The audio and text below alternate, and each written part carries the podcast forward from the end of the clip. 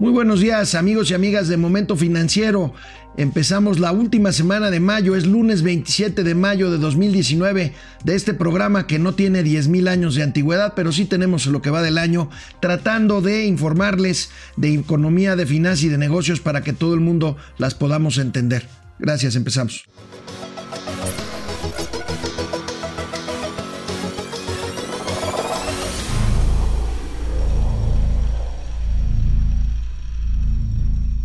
Y en medio de las promesas, en medio de las promesas para rescatar Pemex y para incrementar su plataforma de producción. Habían anunciado la semana pasada eh, el incremento en la actividad en 20 nuevos pozos petroleros del Golfo de México y en medio también de cifras que daban a conocer que estaba repuntando la producción de petróleo en México, pues hoy, hoy se dan a conocer, hoy se da a conocer eh, una caída grave en el primer cuatrimestre del año en la producción de Pemex. La producción de, de petróleo en México cayó 10.8%, el mayor mayor descenso en un primer cuatrimestre desde hace casi 30 años.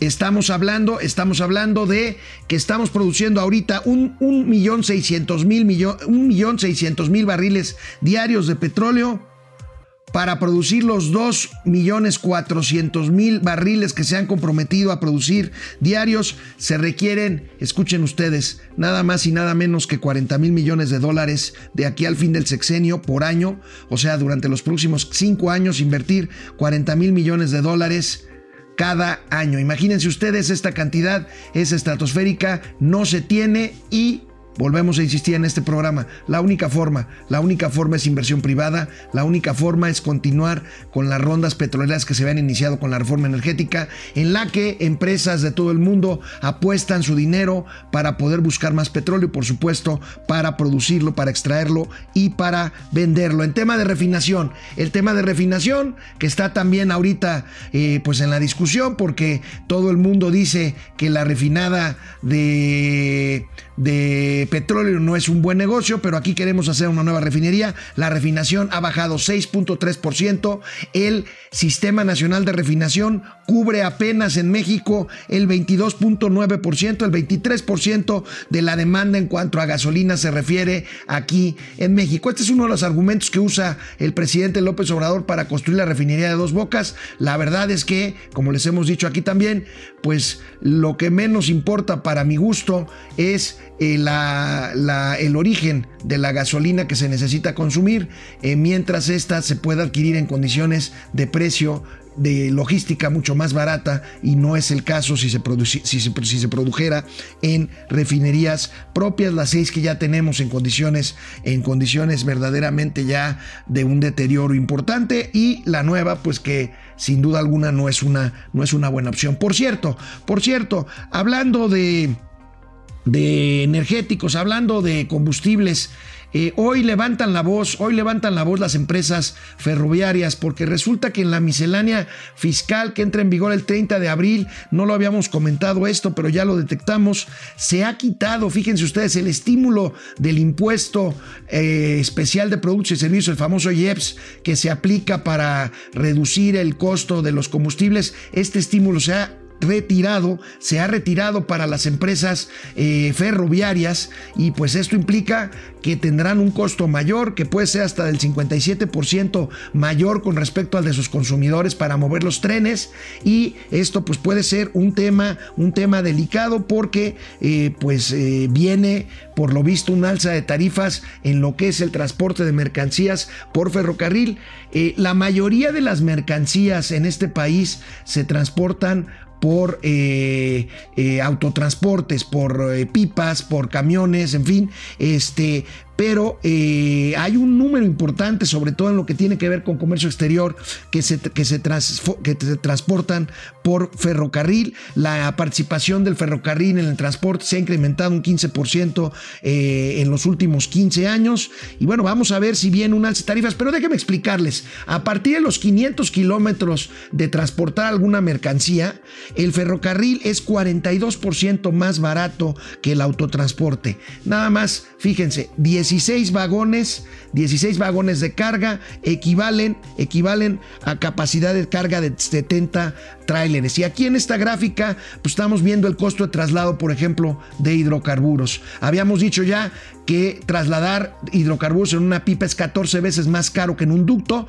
pero en un ferrocarril es apenas 6 centavos, contra un centavo que cuesta en un ducto, 6 centavos de ferrocarril. O sea, es una buena alternativa el ferrocarril para transportar para transportar hidrocarburos. Y bueno, eh, les decíamos que el, transporte de ferrocarril, en la mayoría se utiliza para llevar y traer mercancías, cualquiera que éstas sean, desde los puertos y hacia los puertos para fines de comercio exterior. Y hablando de comercio exterior, los ajustes en el gabinete del presidente eh, Andrés Manuel López Obrador, estos ajustes que llevaron a la salida del administrador general de aduanas, una parte muy importante en el comercio, vital para el comercio exterior, en cualquier país, y por supuesto en México no es la excepción. La salida de Ricardo Peralta, quien era el administrador general de aduanas del sistema de administración tributaria del SAT, de, eh, Hacienda, eh, para convertirse en nuevo subsecretario de Gobernación, pues bueno, hoy el presidente de la República en la mañana anuncia el nombramiento del veracruzano Ricardo Agüed.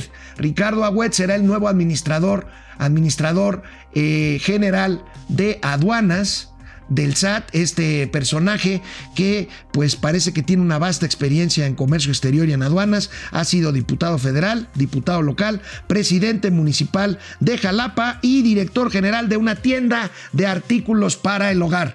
Él será el nuevo director general de aduanas de la cuarta transformación. Eh, por cierto, este no tiene que ver con momento financiero, eh, pero bueno, el nuevo secretario de la Semarnat eh, ante la salida de de Josefina, de Josefa González Blanco, este personaje que atrasó un vuelo de, de Aeroméxico el fin de semana y que pues por eso tuvo que presentar eh, su renuncia, la dejó pues el avión de la cuarta transformación. Su sucesor en la semana será Víctor Toledo. Y bueno, en medio de estas noticias hay, hay, y ya lo habíamos adelantado aquí en Momento Financiero, una caída, ya lo habíamos dicho, en la generación del empleo. Se complica el panorama del empleo, pero se complica desgraciadamente más en cuestión de género. Eh, la caída del empleo le ha afectado, según unas cifras que publica hoy, que publica hoy en unas gráficas el periódico El Universal, eh, se complica para las mujeres. De cada 10 puestos laborales que se crean en México, ritmo que se ha reducido, solo cuatro son ocupados por mujeres, seis son ocupados por hombres y en el primer cuatrimestre del año la caída, la caída es del 29% si estamos hablando de empleos generados por mujeres. Ahí tienen la gráfica, el mercado laboral femenino se contrae, es una mala noticia para las políticas, para las políticas de género. De hecho, hoy en la mañana, en la, en la conferencia mañanera, el presidente de la República fue cuestionado de por qué no sustituyó a la secretaria de la Semarnat Josefa González Blanco por otra mujer. Él dijo, el presidente, ya lo había dicho el viernes, eh, insiste en que va a haber nuevos cambios y que ahí emparejará, digamos, el marcador en cuanto a mujeres se refiere. Por cierto, algunos datos. El programa este de becarios, jóvenes construyendo el futuro, que tanto se ha hablado. Bueno, aquí tengo algunas cifras que se publican hoy. Hay 582.788 becarios ya inscritos en el programa. Estos están trabajando ya o aprendiendo en 112.703 centros de trabajo, de los cuales la mayoría, 105.000 son del sector privado. Claro, este es un programa que el presidente anunció para la participación del sector privado en apoyo a la capacitación de jóvenes para que después puedan acceder a un empleo formal. Bueno, entonces de estos 582 mil eh, jóvenes becados o becarios, 413 mil, la gran mayoría trabajan en empresas privadas, 137 mil 942 en instituciones públicas y solo 31 mil 802 en diversas organizaciones sociales. Avanza el programa Jóvenes Construyendo el Futuro, un poco más de medio millón, bueno, ya acercándose a los 600 mil eh, eh, usuarios o beneficiarios de este programa. Aquí la discusión es el presidente llama al INEGI a que considere a estos 600 mil muchachos como cifras de empleo. Nosotros no creemos que sean empleos porque pues no lo son no lo son porque están básicamente subsidiados y un empleo pues es cuando eh, el producto de una ganancia o de una producción de bienes o servicios de una empresa pues se destine al pago de quienes hacen posible con su mano de obra o con su inteligencia o con su talento pues esta, esta producción. Y bueno, finalmente amigos, el señor Mauricio Flores Arellano anda, anda sufriendo anda sufriendo por el Caribe mexicano. Y anda sufriendo de verdad, de verdad porque pues nos trae un reporte sobre el tema este del sargazo que verdaderamente se ha convertido ya en un problema muy serio con tintes ya de catástrofe.